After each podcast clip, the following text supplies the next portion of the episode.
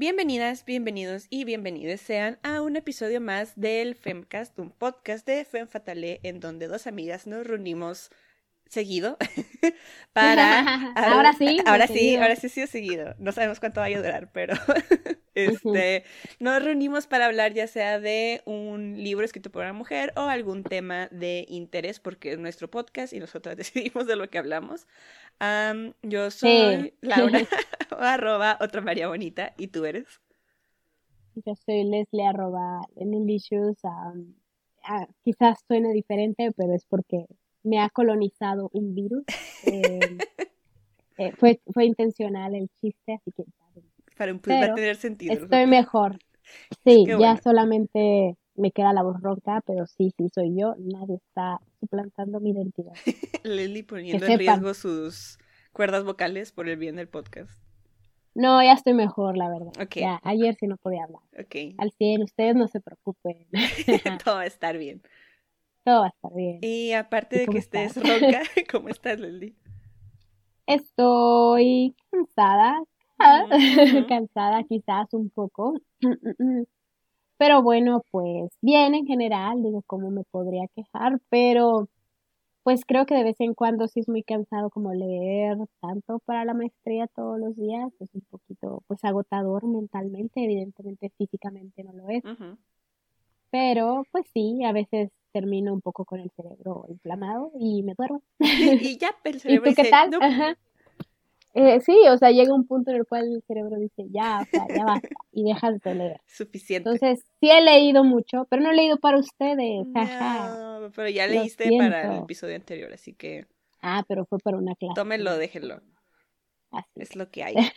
¿Y tú qué tal estás, estimadísima? Yo estoy bien, tranquila. extrañamente todo está tranquilo, entonces estoy disfrutando sus momentos de tranquilidad y no crisis hasta que llegue una crisis y ya vuelva toda la normalidad. Pero no, estoy bien, estoy bien. Pero también estoy muy emocionada por el tema del uh. día de hoy, por el podcast del día de hoy. Siento que hacía mucho, bueno, creo que la última vez que hablamos, no ni de un libro ni de un tema así, sino de una película, fue con Barbie.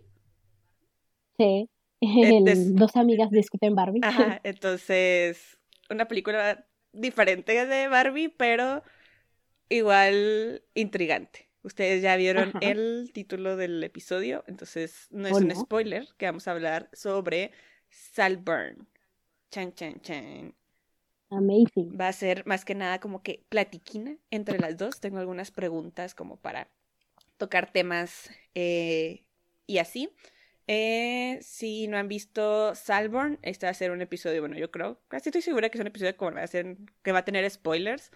Entonces, tengan eso en cuenta si, si quieren primero entender y luego eh, escuchar, el, o sea, ver la película, entenderla y luego poder entender mejor el podcast, háganlo. No vean la película con sus papás en absoluto. Eh, sí, no. Este, y antes que nada, Leslie, quiero saber, ¿a ti te gustó Salborn? Eh, siento que en parte sí, como que no me gustó tanto como esperaba. Es que la verdad como que ya había visto en Twitter algunos tweets que me decían un poquito de la trama, pero no me decían demasiado. Entonces, como que yo, sin saber mucho de qué se trataba, perdón, este, sin saber mucho de qué se trataba, como que me daba curiosidad, pues porque se desarrollaba en Oxford, porque al parecer tenía escenas súper polémicas, y porque parecía, según yo, que era una película LGBT, yo dije, ah, qué interesante, ¿no? Entonces, por eso la vi, como que la estaba, estaba muy, pues había como que muchas expectativas que me habían desarrollado las redes sociales. Y cuando la vi, siento que me gustó, pero como que al mismo tiempo hubo cosas que me parecieron como muy forzadas, quizás. Pero hay unas partes de la película que sí me gustan bastante. Y entonces siento que, que me gusta, pero no puedo decir que me encante, ¿sabes? Entonces, Una disculpa por mi No worries. Ok, ok. Estaba un poco preocupada de que llegara a ser otro tema de conversación que no podemos tocar, de que opiniones polarizadas, pero creo que estamos bastante similar. Creo que a mí no me gustó tanto. O sea, a lo mejor, igual como tú, no, no me encantó, Tampoco digo de que, ah, la peor película del mundo, pero creo que sí me gustó un poquito menos de lo que tú estás describiendo. Eh, pero creo que tengo mis motivos. Y vi como que algunos videos y cosas que reforzaban el, ok, no soy la única que piensa lo mismo. eh, pero... Pausa para que tosa. Date.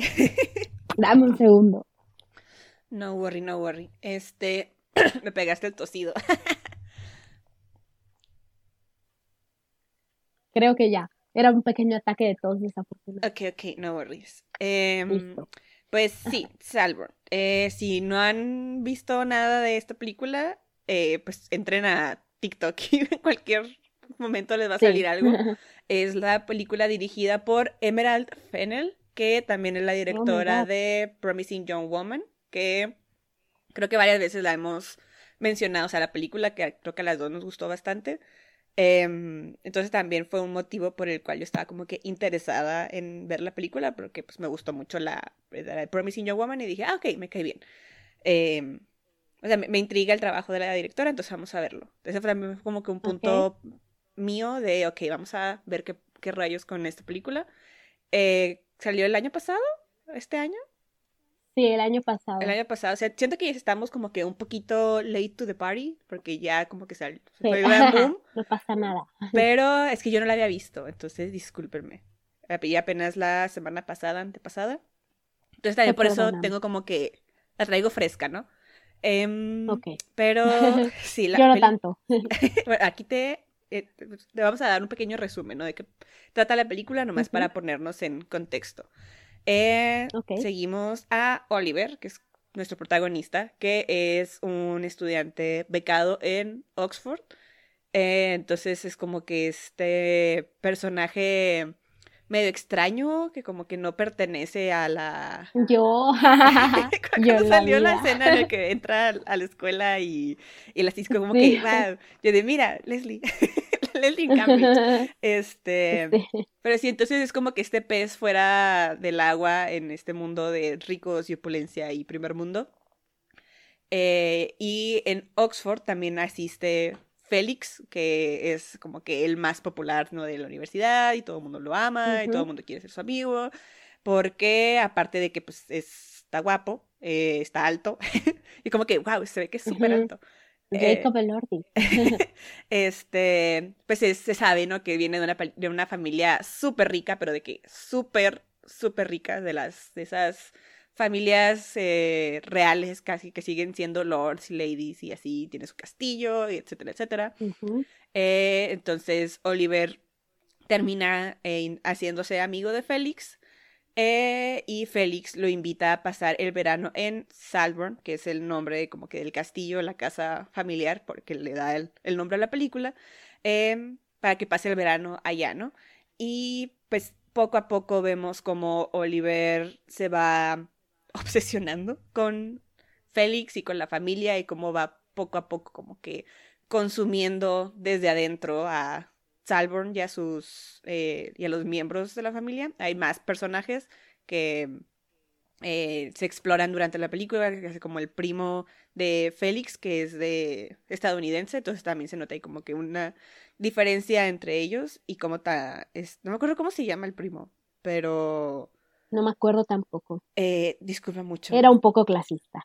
Era un poco clasista, o sea, también de como que desde un principio nunca se llevó bien con, con, Oliver, a lo mejor como que ya sabía más o menos eh, sus intenciones, porque también el primo ah, como que también vivía, dependía mucho de la familia, sin tanto el formar parte del núcleo principal.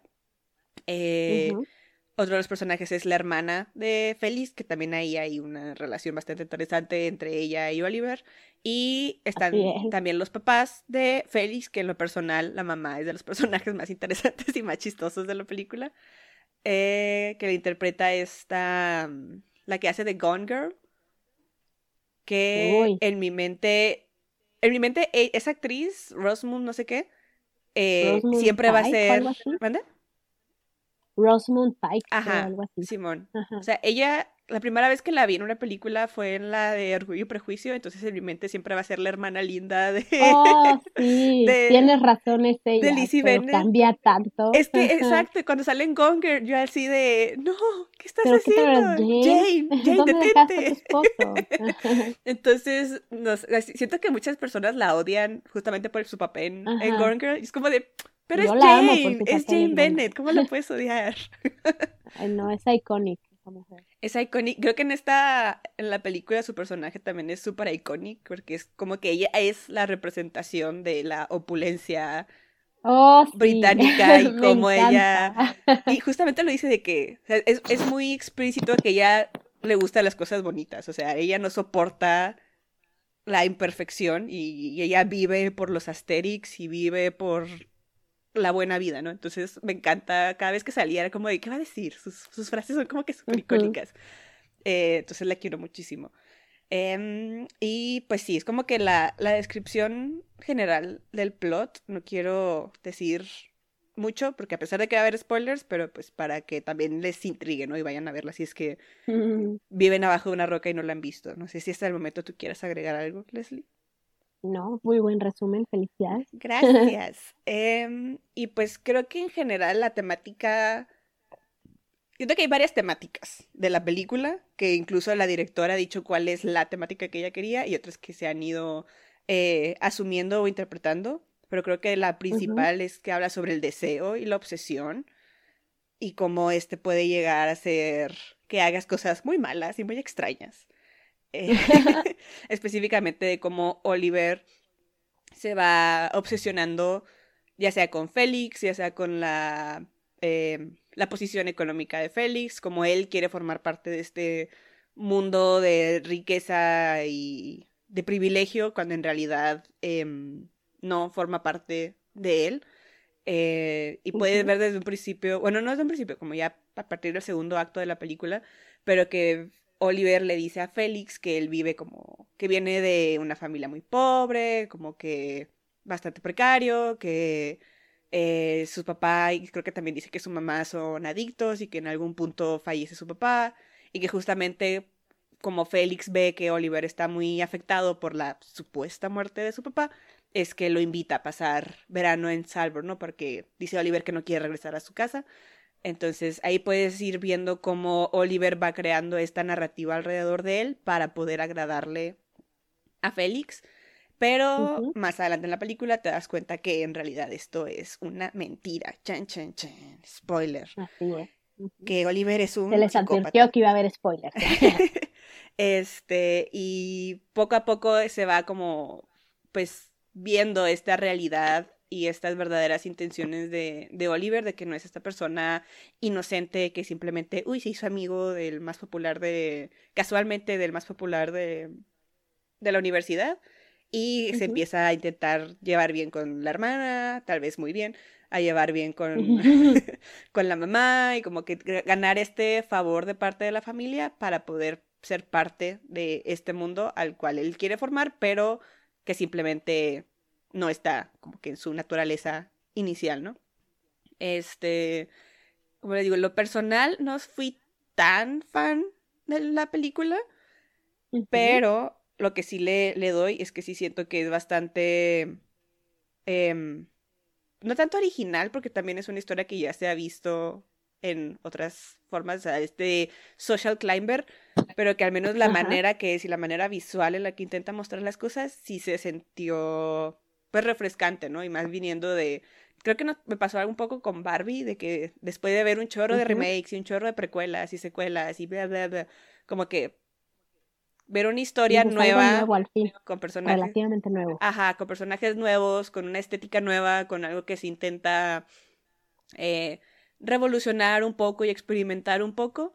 Es como de, ok, al menos le doy eso a la película, de que sí es, aparte de que visualmente es muy bonita, creo que el, vieron un video que la primera mitad está filmada en, en, en film, o sea, en análogo, y que la otra segunda mitad está filmada ya en, en digital. Y yo no me había dado cuenta, obviamente, porque no soy acá tan experta. Yo tampoco. Pero ya cuando estaba viendo el video y, y, ponían como que estas escenas de la primera mitad, es como de sí se ve como que un poco más de esta textura y como que un poco más de contraste y como que, pues sí, una fotografía que simplemente me gustó muchísimo y aparte la producción, la, la película está situada en el 2006 eh, y siento que hicieron un buen, muy buen trabajo y como que buscar estos detalles y sí englobar como que la... El 2006. Ajá, la moda y la, la, forma de vestir, la forma de peinarse, a lo mejor pues yo desde mi perspectiva latinoamericana, pero pues sí, es como de, ok, puedo ver que así se vestirían en el 2006 en Inglaterra. ok, perfecto. Y este, sí, también una parte por la que me interesaba verlo, que igual como cuando yo la vi ya había bastante tiempo que había salido y ya me sabía el, spoiler de que lo que te había mencionado, que se, se, vendió o se pensó que era una película LGBT. Eh, pero creo que al final de cuentas es mucho esto de kill your gays, como que mucho, mucho gay baiting, de queer baiting, perdón. De si venderla de que, uh, sí, una nueva historia de eh, LGBT y, uh, sí, algo más eh, experimental, uh, cha. Y que al final de cuentas, como que ni siquiera se besaron, y así de. Faltó ahí como que el, el más explícito, ¿no? El, el que sí había como que este trasfondo romántico. Ajá. Y sí, siento que también eso fue bastante clickbaiting, perdón, queerbaiting, de querer atraer al, público y generar tal vez morbo, generar curiosidad alrededor de la película y que al final no hubo ese delivery que tal vez muchos hubiesen esperado. No sé, ¿tú qué opinas? Eh, sí, o sea, por ejemplo, yo el contexto que veía en Twitter nunca fue como enfocado los tweets, ojo. no estoy diciendo que esto sea como opinión como que nunca vi que estuvieran enfocados hacia el queer rating, sino que más bien estaban en shock, como por la idea de, de algunas escenas que hay en la película, que justo una en específico, específico pues es como el clímax, ¿no? De esta atracción que podemos decir que siente Oliver por, por este, este Jacob Elordi, ¿no?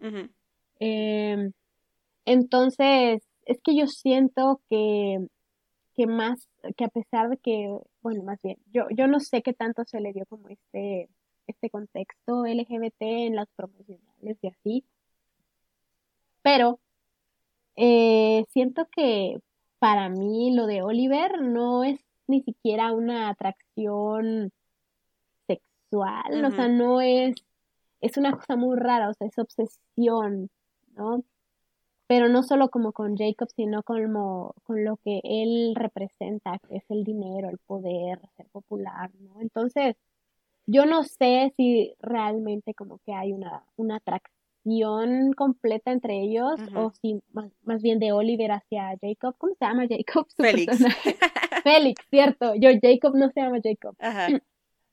Más que nada yo siento que es lo que él representa, no tanto el hecho de que sea hombre y mujer, porque vemos que Oliver, pues ahora sí que no tiene como que, o sea, lo podríamos, no, no lo clasifico como, como ninguna orientación sexual, pero creo que Oliver no está enfocándose en el sexo o el género de una persona para tener como que relaciones o algún interés en esa persona, sino que está buscando algo más o incluso utiliza el sexo como una estrategia hasta cierto punto.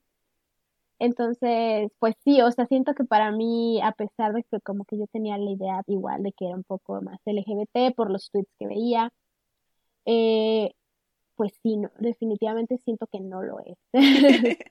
sí. No, porque creo que es más sobre poder y estrategia que sobre genuina atracción.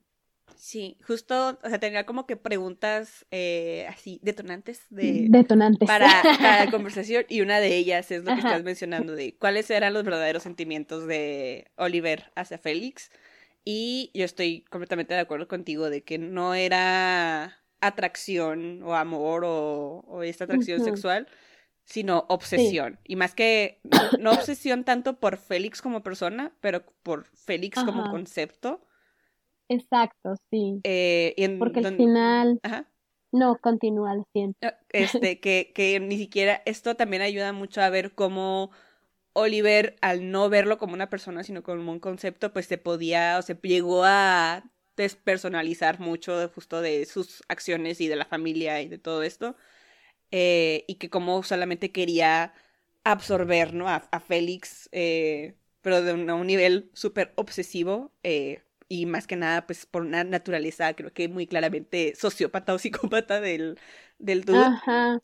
Eh, y más porque, o sea, pues este, esta mitomanía, ¿no? De él, de a pesar de que sí tenía una buena familia y que sí tenía, o sea, que al final se revela de que sus papás sí, pues son, que sí, su papá sí está vivo, que la mamá no es una adicta, que tenía una eh, vida relativamente clase media, eh, pero que, y que incluso también le mentía a sus papás de que, oh, sí, me está yendo súper bien en la universidad y soy súper popular, o sea, como que esta necesidad de él de despegarse de su realidad y de mentir y de creerse sus propias mentiras, eh, pues sí te hace ver que no, que había ahí un, un pedo psicópata en, en su mente y de cómo solamente quería absorber. Y creo que la, en una conversación, la última conversación que tiene con, con la hermana de Félix, eh, ella también le dice esto de que no es, eh, que es una, una polilla, o sea, lo, lo, lo, compara con una polilla de que simplemente está obsesionado con acercarse a las cosas bonitas, ¿no? A cosas brillantes.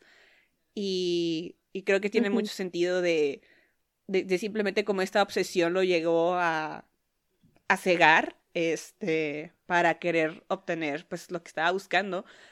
Y yo de que, claro, esto, esto es lo que está, esto es lo que está pasando, ¿no? Pero, plot twist, porque también me puse a ver como que algunas entrevistas con, con la directora y ella dice que el, como que la primera, la temática principal en la que gira o la que ella buscaba eh, describir en la película era este sobre el amor y como que el eso lo dice, o sea, que literalmente la, la directora que quería hablar como que sobre el primer amor y como la exploración de cómo nos relacionamos con las cosas que nos obsesionamos, ahí sí estoy pues de acuerdo con ella, eh, y de cómo nos llegamos a obsesionar con las cosas que sabemos que no vamos a poder tener de regreso. Y yo así de... Esta es una interpretación menos interesante de la que yo estaba viendo en la película. Exacto, porque por ejemplo, yo lo que pensé sobre esta película es que esta es una, historia, es una historia sobre clase y resentimiento de clase. Para mí eso, eso era el enfoque principal de la película. O sea, jamás por la vida se me pasó la idea del primer amor y bla, bla, bla. Right, bien, right. O sea, siento que para mí era esta... esta o sea, estoy de acuerdo contigo. Eh, creo que se cortó un poco. Ahí, me escucho. sí, es que nada más te escuché diciendo Pride. Y yo, ¿qué? y yo, pues, orgullo LGBT. Bueno, eh, este tuvimos un problema, pero ya volvimos. Jiji, disculpen, esta vez fue, fue mi culpa, lo siento mucho. Creemos que es la clase alta diciendo, no, no pueden hablar mal de nosotros. Exactamente. Ups, ya lo hago todo el tiempo. Soporte. Soporte. Pero, Pero ¿en, qué, te quedaste, Leslie? eh, creo que lo último que mencionamos fue em, que para mí esta película era más una película de clase y no tanto de amor, un primer amor. Y fue todo. y Tara, ese fue el comentario que se necesitaba para que no se censuraran. Ajá, eso parece. Este, pero yo también estoy de acuerdo en que es y debería ser considerada una película como que, que critica más y que es más sátira, eh, etcétera. Ajá. Pero creo que por esto mismo de que la, la, directora no quería que fuera así, o sea, que no era su principal mm, preocupación. Sí, entonces ahora me gusta menos. Ahora me gusta menos y más porque ahora como que tiene sentido que no termine, a lo personal le faltó como que un poquito, que se cuajara un poquito más para que sí fuera este comentario social, ¿no? Y ya al saber que no era la, intención o que no era lo que la directora estaba buscando, es como de, ah, ya, tiene sentido de por qué no fue así. Y creo que también tiene mucho sentido. Y entramos mucho a, en esto que es algo que ya hemos discutido anteriormente en el, en el podcast, que es que tanto necesitamos saber el contexto de las personas detrás de lo que estamos consumiendo, o sea, de las autoras y directoras, etcétera, etcétera, para poder disfrutar mejor una película. Y creo que en este caso sí aplica porque justamente la, la directora, esta Emerald, viene de una clase alta de Inglaterra. O sea, y aparte de ser directora, también ha sido, es, es actriz, sé que sale, sé que es Camila en The Crown, en no sé qué temporada. Este, entonces, como que ella tiene este entendimiento de que ella no es un Oliver, ella es un Félix, you know? Entonces, también como que eso tiene sentido de que ella no quisiera como que explorar este lado y esta crítica, tal vez como para, no quiero como estar insinuando cosas, pero también como para a lo mejor ella cuidarse de la espalda o como que de todas maneras uh, justificar un poco a la clase alta y que por eso como de no, aquí, aquí pongo la, la línea de qué tanto voy a poder explorar con esta película. Yo siento que estaría un poco en desacuerdo porque creo que la crítica que hace, la sátira que hace es muy, no es muy exagerada, pero es como muy discreta. Y, o sea, creo que hace, eh, o sea, creo que retrata muy bien, pues, eh, la sociedad alta en Inglaterra, ¿no? Que está lleno como de estas pequeñas divisiones muy discretas, ¿no? Nunca va a ser nada explícito, nunca va a ser nada muy directo, pero que de alguna forma marcan una diferencia entonces yo siento que, por ejemplo, eso es lo que a mí me gustó principalmente, que me pareció como una muy buena descripción quizás de Oxford, ¿no?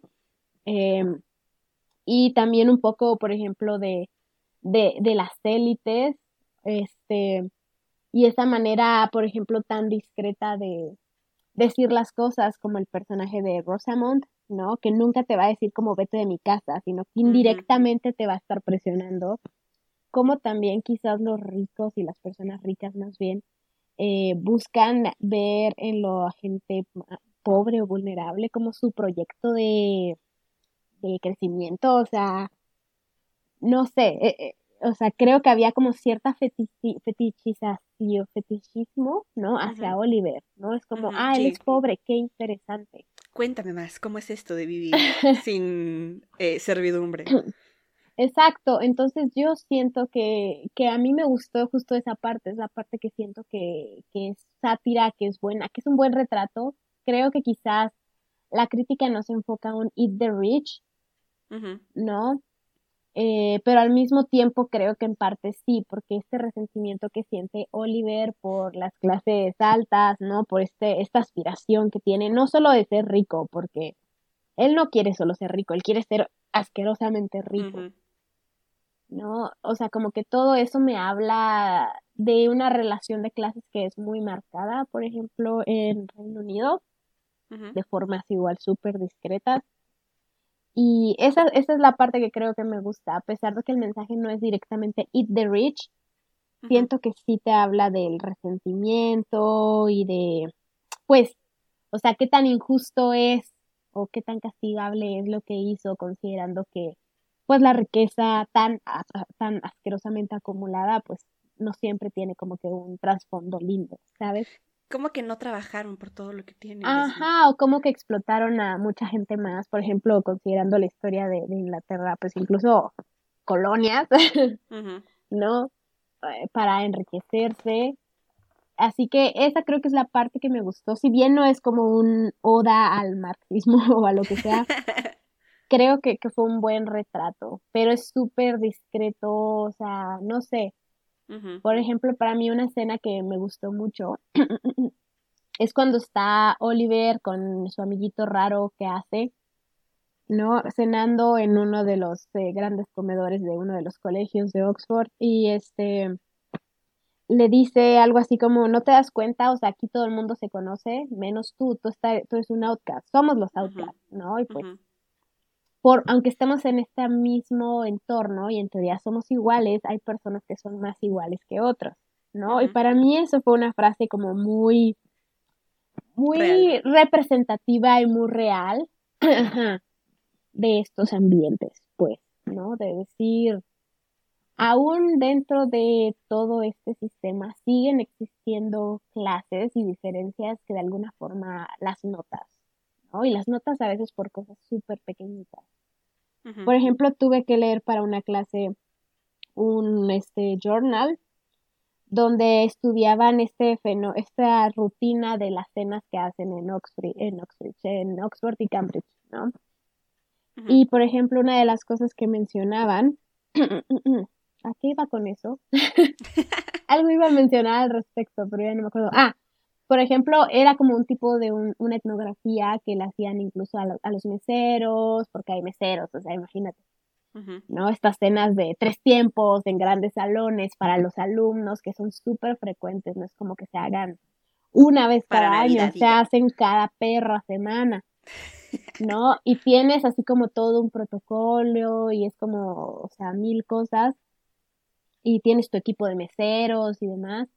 Y por ejemplo, entrevistaban a una alumna que había ido a uno de esos que se les llama formal, ¿no? Y le preguntan, pues, que, qué onda, que cómo ha sido su experiencia, y dice algo muy interesante, porque dice, tú puedes saber el background de alguien por cómo le unta mantequilla al pan. Y para mí eso es una mamada, ¿no? Con todo respeto.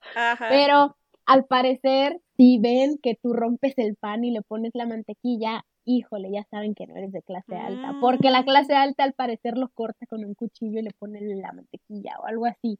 O de que tienen a un mesero, ¿no? Que lo hace por ellos y no saben ni siquiera cómo hacerlo.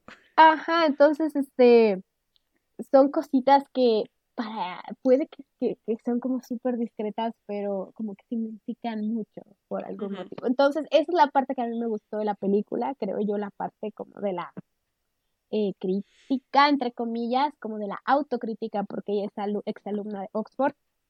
No sé si viene de super élite, élite, élite, pero definitivamente o muy posiblemente pues eh, no, no viene de un contexto tan vulnerable porque pues esa es la minoría de los alumnos y alumnas que puedes encontrar en una de esas universidades, ¿no? Entonces sí, muy, o sea, es la parte que creo que, que, me gusta, pero pues sí, o sea, el, mensaje no, no es tan directo de, ah, muerte a los ricos, hay que quitarles los medios de producción, o sea, proletariado, únanse no va hacia eso y al final Oliver no es como este Robin Hood. O sea, ah, no, para nada. No es un héroe, ni siquiera de nosotros los pobres, o sea, pero también como que sus acciones tampoco las ves tan desagradables en el sentido de, bueno, pero es que esta gente era absurdamente rica, ¿no? y pues buena onda no eran hasta cierto punto, pero eso no merita que, que hiciera lo que hizo, ¿no? Sí. O, bueno, estarían en desacuerdo conmigo, por ejemplo, eh, la Revolución Francesa, ¿no? Dirían, ¿cómo que no? ¿Cómo que no hay que cortarles la cabeza? Ajá, pero pues sí, o sea, esa sería como mi opinión. Sí, o sea, se nota que, que es la, pues la producción, no sé si solamente la directora, pero sí se nota que se viene de un trasfondo, ¿no? Que saben cómo sí, ella funcionan las cosas. Oxford, justo. Ajá, o sea, entonces se, se nota, ¿no? Que sabe cómo se mueven esas cosas y cómo son todos estos detallitos que, mencionas que pueden decir mucho de si eres clase alta, clase baja. Ajá. Eh, pero creo que, y, y, sí creo que se da esta sátira discreta, pero que también, es que no sé, es una película muy extraña, porque también siento que justo, bueno, no sé, no conozco a gente turbo rica, pero que tengo entendido que incluso que no dejan entrar a esas personas externas tan fácilmente. O sea, que no, no es tan realista esto de que bajaran tanto la guardia para dejar entrar a, a Oliver. Creo que sí lo vemos un poco del lado del, del papá de Félix, en el que sí le dice al güey de, ¿sabes qué? Ya necesito que te vayas, te estás acercando demasiado a mi esposa cuánto quieres que te den o para que te vayas. Siento que eso es como que una de las cosas que sí raya mucho a lo mejor en lo real, en cómo si es el trato con estas personas externas. Ajá. Pero que sí siga habiendo esta caricaturización de la, la élite, sobre todo en esta, en, en la mamá, que como dices, igual sí de repente sí tiene como que esta visión súper discreta de no te voy a decir que te vayas de mi casa, pero te estoy diciendo que te vayas de mi casa, a sí completamente abrirse, ¿no? Para la, lo exótico que llega a ser Oliver siendo este mundo externo. Entonces siento que como que de repente hay cosas que sí tienen sentido y cosas que no tienen sentido. O sea, y, y, que te hace pensar desde entonces, ¿qué es la película? Si es una sátira, no es una sátira, es una comedia, es un thriller. ¿Qué, qué, qué, ¿Cómo clasificarías la, la película? Que yo creo que hasta ahorita sí tiene este lado thriller, sí tiene este lado como coming of age, pero también tiene este, este, lado de comedia negra, pero que siento que no se termina en mi, lo personal. Y creo que es algo que, que, que, que es porque no me gustó tanto la película, que hay muchas cosas que no se terminan de, de establecer o de cuajar y que justamente en una de las entrevistas que dio la, la, autora dice que para ella toda la crítica política en la película es secundaria con respecto a la preocupación central de la película, que no sé si se refiere a que la preocupación central sea como que esta historia de obsesión de, de Oliver que no va más allá de una crítica social. Entonces, como que para mí eso fue lo que falta, lo que no terminé de, a lo mejor de yo entender de la película, de qué se supone que es lo que estoy viendo, porque también eh, coincido contigo de que Oliver no es un Robin Hood, que no es una película que busca que nos levantemos las masas productoras contra de la, la burguesía, pero como que de repente sí te pone este lado de, de es que míralos, o estos ricos igual les puede pasar lo que sea, pero se lo merecían, ¿no? Entonces sí, eat the rich, pero no tanto como para que tú también como Oliver puedas llegar a ponerte en riesgo de perder por lo que ya has estado trabajando. Entonces, no sé, como que en lo general se me hizo un poco confuso como que la, las temáticas o la, el tono que buscaba la película dar. Sí, o sea, siento que justo, o sea, es que para mí de inicio, como que para mí sería más fuerte la crítica política que la historia de según amor, obsesión. Pero, o sea, hasta para la propia directora tiene ella su, su lectura que era y yo le estoy dando una interpretación distinta. Y tú también le vas a dar tu, tu respectiva interpretación distinta. Pero, o sea, para mí, eh, yo siento que lo, lo pondría en un tipo de sátira comedia ¿no? Y el final, al final es un final feliz para Oliver. Para alguien. se sale con, la suya, de alguna forma. Estos deseos tan aspiracionistas que tiene él de la riqueza como del lugar, pues los logra, spoiler, ¿no? Un poco thriller, pero sí yo siento que, que historia de amor, o sea, no, no es. no lo veo porque yo tampoco. No, y siento que quizás personalmente, o sea, hay muchas cosas que la trama pues te quedas como, ¿eh?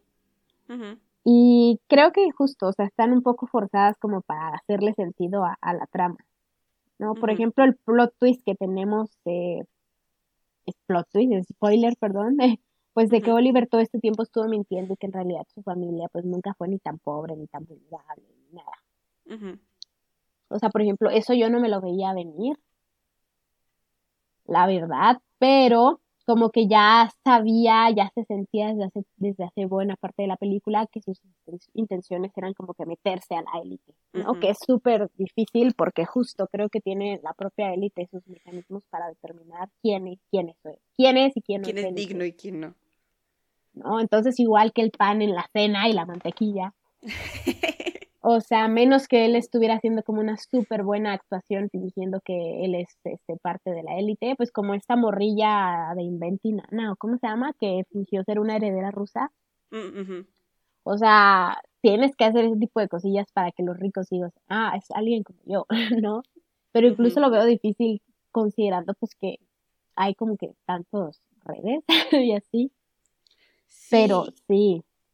o sea, creo que es fantasiosa, pues. O sea, no, no, es una historia real, a pesar de que estoy segura de que ha ocurrido en la historia, que alguien logre de alguna Mata a toda la familia. Ajá, o casarse o cosas así, ¿no? Hacer escala, escalar socialmente de alguna forma u otra. Pero sí. Sí, y creo que ahorita que ya estás tocando un poco sobre, sobre el final, o sea, el final final, ya cuando te dan como que este monólogo, el de, ah, en realidad yo siempre tuve todo planeado. Para mí se me hizo muy Scooby-Doo. De al final, oh, sorpresa, ¿quién era la persona detrás de todo esto? Oliver, mientras que siempre lo tuvo todo planeado. Es como de, güey, ¿qué? o sea, a mí se me hizo predecible, ya ya, a partir de la mitad de este de la película. Sí, sí, sí, ya puedes ver que obviamente es un psicópata y que también ya desde, o sea, desde ese desde, que ya te dan como que, como que ya, ya rompes esa imagen de él, de que no es este inocente palomita, es como de, ah, claro que él le ponchó la bici, ah, claro que siempre estuvo manteniendo esta fachada muy cuidadosa. Y para mí eso también fue como que un... Sí, el final sí fue de... Güey, pues ya lo sabíamos, ¿no? O sea, no había por qué... O sea, quizás hubiera estado mejor no decir nada. Ajá, o sea, cuando sale de que, oh, él le puso algo a la bebida de Félix, como de, o sea, no necesitaba saberlo, ya sabía que lo mató, sin necesidad de preguntarme cómo o por qué lo hizo, o sea, son como que, sí, o sea, detalles que innecesarios, ¿sabes? Sí, o sea, y al final supongo que eh, eh, la, directora quería que te quedara muy claro, ¿ok? La historia. Ajá, es como de, güey, lo, entendemos, no te preocupes. Pero a veces creo que también toca dejarlo como a la interpretación de, de lector, lectora, en este caso de la audiencia porque bueno, o sea, tu obra una vez que sale pues va a ser interpretada de distintas formas, ¿no? Yo le estoy dando una interpretación muy diferente a la que debía de ser. Y eso que me explicaste, como que todo, y aparte, Sí, y aún así yo digo, nah, está mejor la mía. me quedo con la mía, está Es un chiste, por favor. Otra persona famosa que ponemos en nuestra lista. No, ya no, ya no queremos bloquear a nadie. Sí. Pero este, pero sí, o sea, creo que pudo haber sido mejor la película. O sea, siento que para mí pudo haber sido mucho mejor. Eh, o, sea, la aesthetic me gustó, me gustó la crítica social. Hay algunas frases que creo que son buenas porque te dicen mucho sin decírtelo. Por ejemplo, esa esa de qué no ves, o sea, que están ellos como que los dos sentados solos en el gran comedor y, y como que el resto de la gente parece que ya se conoce, o sea, esas frases creo que a mí me gustaron mucho, pero en general eh, siento que pudo haber hecho un mejor trabajo. La historia en sí, la trama me parece que hubiera sido súper cool, pero le faltó algo, quizás ser un poco más discreta, no sé, cómo definirse bien si esto es una sátira, si esto es que una historia de amor o esto es una historia con tintes un poquito más políticos, cuál es su posición en todo eso. Entonces, muchas cosas, creo yo. sí, o sea, siento que como que esta ambigüedad y el querer abarcar mucho todo fue lo que terminó en desfavorecer a, la película. Así y aparte, o sea, un punto más que quiero, que quiero tocar. Eh, Date como magnate. es también como que estas escenas morbosas como que de mucho, en mi opinión, mucho shock value, o sea, que porque antes de ver la película veía mucho de que, oh, es que está como que súper impactante y es súper morboso y súper asqueroso y ta, ta, ta, ta, ta. Y así de, ok, bueno, ok, vamos a ver de qué rayos estaban hablando todas estas personas. Ajá. Y al verlas, eh, sí, sí me estaba yo de que incómoda, pero también me preguntaba de, ¿verdaderamente eran necesarias? Sí, o sea, exacto. ¿Really? Eh, o, como dices, hay muchas cosas que pudiste haber dejado, o que se pudieron haber dejado a, la interpretación y que pudieron haber sido más a... Pues no sé, o sea, aportarle más a la interacción que tiene la persona viendo la película a tener que ponérsela así en, la cara y que todo el mundo esté hablando de, oh, la escena de la bañera, oh, la escena de la tumba, oh. Es como de... Mm, ¿De verdad eran necesarias o solamente se hicieron para que le llamaran la atención a las personas para verla? Sí, estoy de acuerdo contigo porque siento que esas acciones como que en la película no aportan nada. O sea, por ejemplo, la escena está en la tumba.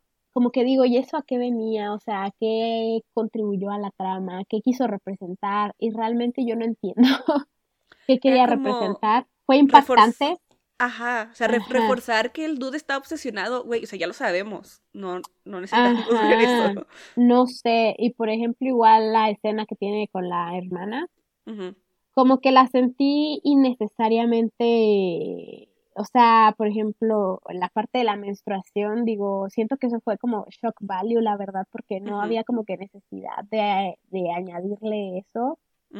Digo, sí, si tú me dijeras, está súper justificado el por qué, diría, ah, ok, pero como que yo digo, ¿y eso a qué o qué? O sea, la pudo haber seducido y ya.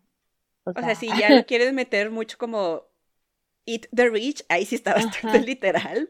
Pero ah, entonces si es un Eat the Rich o no Eat the Rich, no sé.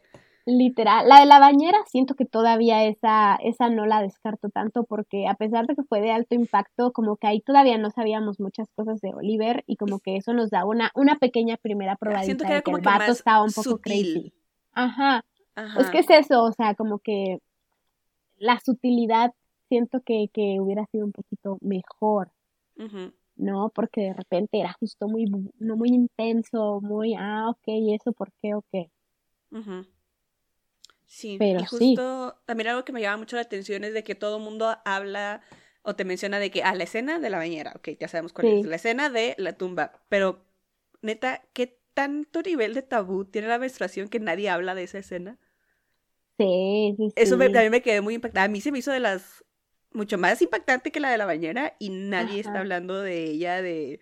O sea, no, hay esta escena de a la escena con la hermana, o sea, no, no lo he visto como que tan hablado a como las otras escenas. Como la de la tumba y la bañera. Neta, el, el tabú llega a ser tanto que ni siquiera para hablar de que nos impactó, podemos decirlo, no sé, como que también eso me, me llamó mucho la atención de que no hablamos al respecto de eso pero no sé, o sea, si sea justo por el tabú a, la menstruación o si es como igual un, como, o sea, no sé, un fetichismo por el tema LGBT o algo así, o sea, no sé. Mm, pero tampoco, por ejemplo, se habla de la escena que tiene con el primo, que también ah, tiene sí, cierto. Es como sí, pero, pero esa todavía la siento un poco más normalona.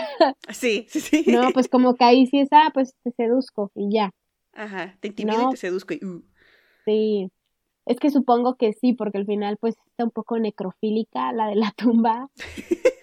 pero no sé, no sé qué, qué onda, pero sí realmente no se ha mencionado mucho lo de la, la escena con la hermana. No sé, siento que solo es una película muy extraña. Es una película muy extraña, está entretenida. Sí, eso sí, o sea, si estás buscando una película de crítica social y de raza y de... Ah, güey, no la vas a encontrar aquí. No, es súper Pero te vas a entretener. también. Ajá. Te vas a cuestionar muchas cosas, como por qué las estás haciendo, pero no te vas a cuestionar si hay que eh, derrumbar la burguesía. Eso sí no va a pasar. Sí, entonces, pues no sé, una película extraña definitivamente, como que es de esas películas que terminas y no sabes si sí te gustó o no te gustó. Yo creo que personalmente del 1 al 10 como que le daría un 6, 7. Mm, Pero, pues sí. Además que nada por, o sea, también le daría como un 6 por el tema de, de la producción, o sea, del, del, de lo visual.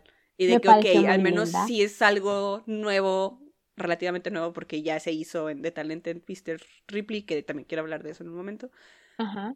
Pero sí, al menos por la, la cuestión de, de, lo visual, también las actuaciones me gustaron muchísimo. Ajá, Entonces, de acuerdo. Y, y más porque tengo entendido que este vato, el Félix, es australiano. Oh, no sabía. Entonces, sí es australiano, entonces sí le creí su acento posh británico y que el, el primo que hace de American, de estadounidense, perdón, es británico, entonces también como que todo el trabajo de, de actuación de, de todo el mundo, creo que también eso rescata mucho la película. Sí, pues ahora sí que se rifaron. Y todos, creo yo. bueno, no todos, quizás. Pero, por ejemplo, Igual Rosamond Pike me gustó mucho porque hizo, creo, un buen trabajo. Sí, me la creo de discreta, como señora pasivo-agresiva. ajá. O sea, señora ricachona. Como que a veces dice, ay, no sé, me encantó, me encantó. Sí, Entonces, sí, sí. hay cosas que, que sí le rescato. No es un 100. Creo que comparándola con la película de... Ay, ¿cómo se llamaba? La película que hizo antes, esta directora que nos gustó. Promising Young Woman. Ajá, esa me gustó un poquito más. Sí, sí, me quedo con, con esa. A pesar de que el final igual es como, wow. Pero sí, creo que en esa, pues queda un poquito más claro, igual tiene su plot twist quizás, pero... Pero bueno, esta fue un, un trabajo muy estético, eso sí. Eso se lo concedemos. Gran trabajo a la persona encargada de la fotografía. Perdonada por ser estético pero nada por ser asteric. Em, y pues creo que ya de mis últimos puntos, pero que también se va juntando un poco con las recomendaciones de la semana, es que también en muchos de los videos o de las conversaciones que, que había sobre Salborn mencionaban mucho esta película que se llama El talentoso Mr. Ripley. Ajá. No sé si la ubicas. No, o sea, sí vi que era como parecida Mencionada. a esta. Ajá. Ajá, pero no, no la he visto. Y justamente la vi en preparación de este episodio. Y. Sí, o sea, sí. ¿Puedo ¿Te parece mucho? Súper, o sea, por eso menciona así de que, oh, es muy original. Mm, Ajá. Mm, ya se hizo antes y creo que mejor. Este, la, la, película está basada en un libro que se llama Tras los pasos de Ripley de Patricia Highsmith. Ese no lo he leído. Pues ya después de ver la película es como de, mm, podría no leerlo, pero lo pensaré. Pero el, la película está situada más bien en los 50 y es básicamente la misma historia. Ok. Eh, de un dude que está ahora interpretado por Matt Damon que eh, eh, es como que músico, se toca el piano como que en fiestas de los ricachones y así. Y un día tiene esta, esta tocada eh, y que alguien más le presta una chamarra, una chaqueta de Princeton. Entonces una persona se acerca a él y le dice de que, oh, fuiste a Princeton, oh, ¿conoces a mi hijo? Sí, a mi hijo Dicky. Y el vato de, oh, sí, claro, claro que fui a Princeton, pero obviamente no, para nada. Y el papá le dice de, oh, bueno, si ya conoces a mi hijo que está en, en, Italia gastándose el dinero y no quiere regresar a Estados Unidos, pues te pago para que tú vayas a Europa y lo convenzas de que se regrese a, Estados Unidos, ¿no? Y entonces este Tom Ripley, eh, que es el que es, está siendo interpretado por Matt Damon, dice que, ah, pues sí, pon, em, pero quiero vivir esta vida, ¿no? Entonces es esa misma historia de un social climber que se hace amigo de un ricachón y este, pues se obsesiona con, con él. Eh, pero en este caso sí creo que la temática sí está muchísimo más aterrizada. Sigue sin ser un Eat the Rich, pero aquí sí le puedo creer un poco más que sí es... Es que no quiero también spoilearla, pero sí, sí, sí tiene estos toques, pues, LGBT, ¿no? Este... Ok. Que igual acá tampoco hay como que, uh, el beso tampoco hay, como que te lo ponen de manera explícita, pero que con estas sutilezas es que te das, cuenta de cuál es el trasfondo y cuáles son los verdaderos motivos de, de Tom Ripley, que por un lado sí es este deseo y obsesión por, por el, por Dicky, por el güey ricachón, pero también su obsesión y querer ser parte, ¿no? De, de esta ah, élite pero siento que también hacen una mayor exploración en la psicopatía de este güey, de cómo verdaderamente se cree sus mentiras. Siento que con, con Oliver en Salborn. Sí, no. No, no. Él, siempre sabía que estaba haciendo algo mal, ¿no? O sea, siento que, que siempre estuvo al, al, al, tanto de que era una mala persona. Sí. Cuando acá con Tom Ripley, sí, sí él cree que está haciendo las cosas bien y sí cree que él es una buena persona y sí cree que se merece lo que lo que él, según él, se, se ha ganado. Este, y entonces sí creo que está muchísimo mejor aterrizada. Y incluso hay una escena de también como que de una bañera. Y es como de oh, que, claro, o sea, se, nota, o sea, y, que tampoco, que acá tampoco es, eh, perdón, con, con Tom Ripley, no es explícito, o sea, es muy sutil y creo que está mucho mejor hecho a que te lo pongan así en tu cara de, esto pasa. Entonces, es, esa, es, esa parte de la bañera cuando le estaba viendo por, en, en Tom Ripley es como de, güey, claro, o sea, claro. aquí está, aquí se ve la referencia directa de, de, que está inspirada en esta historia y en este tipo de historias de social climber y de obsesión y, y que hasta estos detalles estén tan, tan, tan marcados. También hay como en Tom Ripley, también hay como este personaje como el primo, o sea, de que él, él puede leer y puede ver cuáles son las intenciones del, del personaje principal. hay, estas similitudes muy fuertes, sí. pero que, digo, acá, la, la primera, en, en, la de Tom Ripley, están muchísimo más aterrizadas. Este, y tiene un final que, en mi parecer, es como debe haber sido Salborn, que es un poco más abierto, un poco más, más triste, un poco más dramático, más trágico, pero que se relaciona más como con, con la historia. Y más siento que acá la, la, la, actuación de Matt Damon es más valiosa porque siento que con Salborn, el Oliver o sea, no está carita, ¿sabes? O sea, sí te da como que estas vibes de este dude es extraño, ¿no? O sea, okay. si lo veo en la calle en una fiesta es como de... No, se, nota que hay algo ahí, ¿no? En cambio acá con Matt Damon, que pues es estereotípicamente pues uno de los guapillos de, de Hollywood. Justo lo estoy googleando mientras lo estás diciendo. o sea, y, lo caracterizan bien, o sea, y se ve que es cuando él está más joven, o sea, está carita, ¿no? El güey, neta te da miedo de la psicopatía, de cómo él se cree sus mentiras, o sea, siento que es mucho más valioso que Matt Damon te haga, haga que te dé miedo, a que el actor de Oliver haga que te dé miedo. Este, y porque sí, o sea, es, es un es un desarrollo de un personaje, siento que más complicado y más profundo que simplemente Oliver siendo un psicópata por ser un psicópata. Ajá. Así, en diferencia de Tom Riddle, que es un psicópata, un sociópata, pero que él no sabe que lo es y que sigue actuando y que sigue haciendo y se sigue justificando y sigue justificándose frente de las personas que él quiere. Entonces, sí, es, por eso les decía que lo uno ya a las recomendaciones de la semana porque se la recomiendo muchísimo. Y también tiene como que esta producción de que está en Italia y como que en estos pueblos chiquitos de Italia y no sé, me gustó muchísimo más que, que. Tal vez es más lenta, sí, eh, pero pues sí, en mi opinión es más, es más concreta a, a lo que intenta hacer la, la, película, que es una, aquí sí siento que es un full eh, drama, a diferencia de Salmon, que sí como que quiere tener estos toques de sátira, pero que no sabe si sátira o no es sátira. Acá sí está más apegado a, a, hacer un, un drama y, y, que sí te da un poco más ese delivery final de, de ser más trágica y de, sí tener este, este, este, ambiente más LGBT con un delivery muchísimo mejor hecho. Amazing. La voy a ver este fin de semana, quizás. Está en Netflix, está en Netflix latinoamericano. Ah, perfecto. Oh, entonces, bueno, o sea, yo lo vi en Netflix de mi casita, entonces sé que está ahí, pero pues sí, no sé si, si se salga en todos los Netflix. Yo creo que sí, debería, y más por ahorita que está Salburn como que todavía en la boca de todos.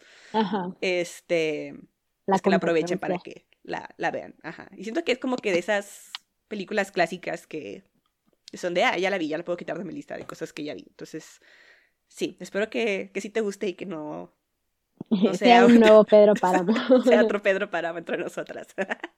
Va, la voy a buscar porque el fin de semana pasado, creo, o el antepasado, duré como una hora buscando una película y nunca la encontré. nunca, nunca me decidí. o sea, y en esta, uh, cuando lo estaba viendo de que el inicio, los, los créditos del, del principio, o sea, sale Matt Damon, sale Youth Law, Sale Gwyneth Paltrow. Y sale esta Kate Blanchett. Y yo así de, ¿what? ¿Cómo que existió una película con todas estas mismas personas? Y yo no sabía hasta que, es que salió Salburn. el día en que salió. ¿Es que qué?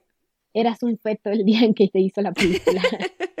o sea, sí, pero ese sí me quedé que, o sea, tiene un muy buen cast, tiene también un una, una parte muy importante de unas acciones que hace Dicky, que es el, el Félix, en este caso, o sea, el, el, tío, el, tipo ricachón, de cómo sus acciones también afectan a las personas que están rodeadas a él y cómo a pesar de que es un culero, como sigue teniendo esta vibra de de ser guapo y ser rico y de hacerte es rico, es todo lo que necesita.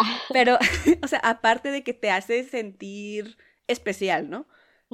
Siento que en Salborn Félix sí tenía esta, esta vibe. era buena. De... Ajá, pero al final de cuentas no, no era tan, tan culero como este otro lado. Pero como a pesar de que los dos son niños ricos y los dos pueden hacer lo que se, se les pegue la regalada gana, eh, que a pesar de que sigan teniendo como que esta vibra eh, de atracción y... Ajá, pueden hacer lo que quieran, ¿no? Siento que en Salborn no se exploró tanto y acá sí se exploró mucho de que, ah, como es la élite, puede hacer lo que quiera y no pasa nada. Ah, y luego, pero luego ves que sí tiene consecuencias, ¿no? A diferencia en Salborn de que, ah, pues son la élite y son la élite y punto. Acá sí se ven unas consecuencias bastante importantes de las acciones de, de Dicky. Eh, pero no consecuencias para él mismo, me imagino. Eh, es que así consecuencias para él mismo, pero que igual como es rico, pues no pasa nada, ¿no? O sea, lo puedes solucionar. es lo que te iba a decir. Sí, sí, sí. O sea, sí, consecuencias de cómo se siente él por un momento, pero luego, ah, sí, moving on. Entonces también eso hace que pues te caiga más mal, ¿no? Este, este dude. A diferencia de acá de Salvor, que sí sientes también cierta... Una bella víctima. Este ajá, ajá. Y acá sí es como de, hijo de perra. Este... Su único castigo fue nacer rico. Exacto. este, y pues sí, eso es mi comentario sobre Salborn y el talentoso Mr. Ripley. Perfecto. Bueno, pues ya tengo planes para el fin de semana. Okay. Espero que sí te guste. Estoy nerviosa de que no te vaya a gustar. Te tengo fe, no te preocupes. Si no me gusta, nuestra amistad es más fuerte. Ya hemos sobrevivido, Pedro Páramo. Podemos sobrevivir una película. Estará bien. Ajá. Ya, yeah, Y pues sí, eh, no sé si quieras decir algo más, algún punto que se nos haya olvidado o darnos tu recomendación. No, les puedo dar mi recomendación. Que no sé si es una recomendación. Fui a ver Poor Things con Emma Stone. ¡Ay, qué tal! No sé si me gusta o no. Te genera sentimientos muy. una disculpa por mi tos. Eh, siento que me gustó, pero siento que hay escenas muy difíciles de ver por muchas cosas está como que la discusión de si es una película feminista o no. Siento que en parte sí, pero te muestra, o sea, el, el, mensaje es feminista, pero los medios a través de los cuales da ese mensaje pueden ser un poco duros. Cuestionables. Pues es que no sé si cuestionables, creo que simplemente son como muy explícitos, es como enfrentarte a una visión cero, o sea, cero quitarte por completo estos lentes que hacen la vida un poquito más linda y ver la realidad como de una forma súper directa.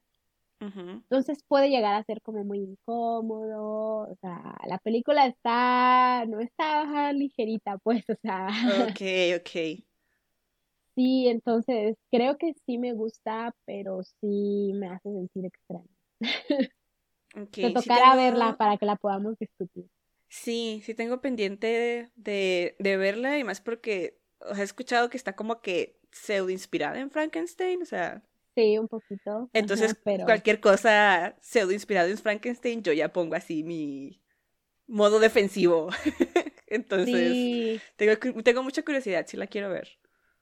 Ahora sí que no he leído Frankenstein, es algo que tengo que hacer, pero eh, creo que, que, que sí, o sea, se le detecto de dónde viene la influencia, pero sí está muy interesante lo que hacen, creo yo. O sea, fui con una amiga y como que a mi amiga no le gustó mucho.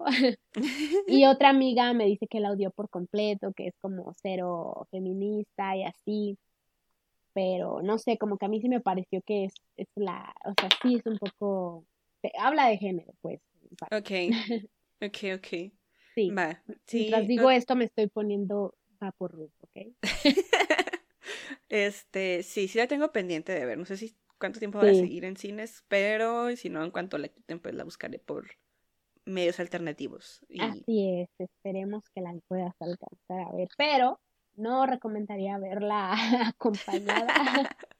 Ok. Quizás yo llevé a mi amiga, pobrecilla, le dije como no quiero ver esta película. Sale Emma Stone, ¿qué puede salir mal? Ella sin contexto aceptó. Oh no. y ya media película ella veía su cara yo de chale, ya no voy a I'm so sorry. cine. ok, sí, entonces no, no había considerado ir a verla sola, pero Ahora sí. sí, ya tengo de guardados así muchos videos de, de YouTube de que analizando la película para verlos para cuando la vea.